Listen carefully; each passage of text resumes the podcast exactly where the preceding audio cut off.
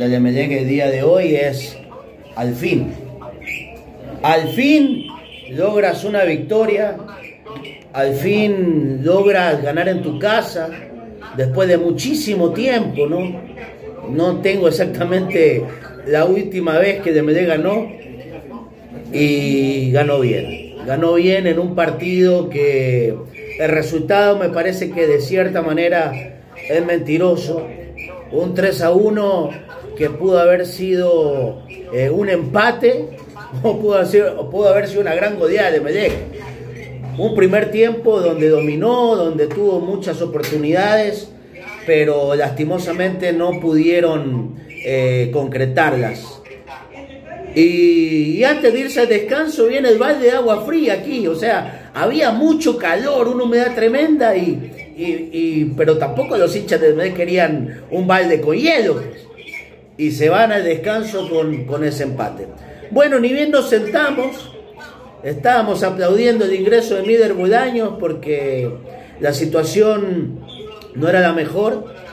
Eh, tras, tras las lesiones que se habían dado en el primer tiempo, la de Sánchez, había ingresado Lastre, estuvo muy poco tiempo Lastre y, Torres decidió cambiarlo. Hay técnicos que no tienen los pantalones para hacer, cuando un jugador no está conectado, lo mantienen por no quemarlo. Bueno, Torres dice, no, yo no tengo tiempo para andar probando, no tengo tiempo para, para estar arriesgando el resultado del partido y decide sacarlo del lastre y lo coloca a Mider Bolaños.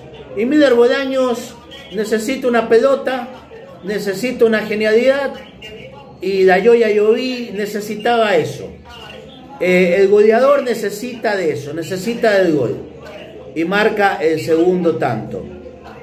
Sin embargo, ni bien comenzabas ganando el partido, decías, bueno, ahora sí vas a estar tranquilo, Aquí en el campo últimamente no se puede estar tranquilo. Y no es por la inseguridad que hay afuera, ojo, ¿ah? es lo que pasa en la cancha.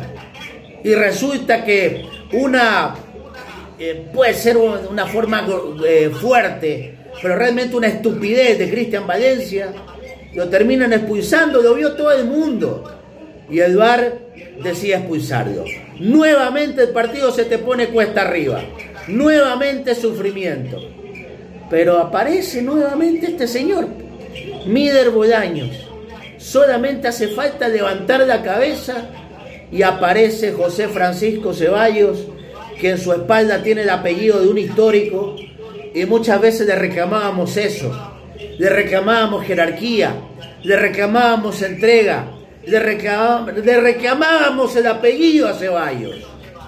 Y Ceballos conecta y marca el 3 a 1. Y bueno, Después las cosas se tranquilizaron, el estadio se venía abajo si Meder conectaba el penal y, terminaba ganando el partido.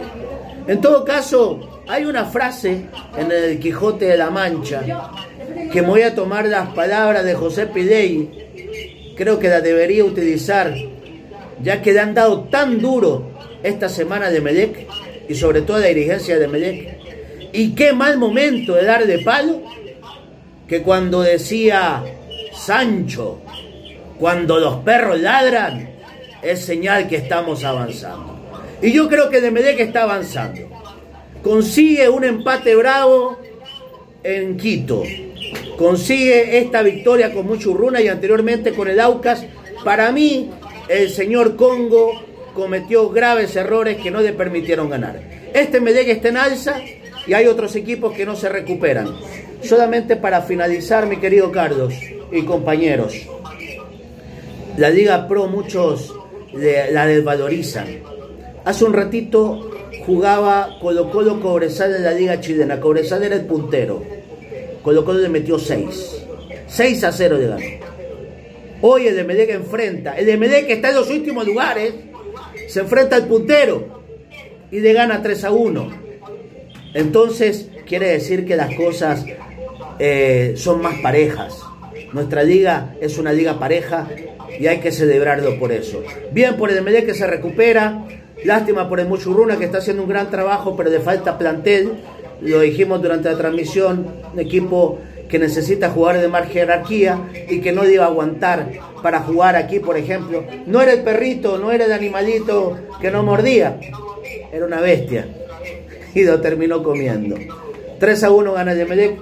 Señores, les mando un abrazo, me despido, no sé, compañeros, Javier, eh, Carlos, Wilson, Gaby y todos los que han estado esta tarde aquí en el campo, les mando un gran abrazo. Nos vemos.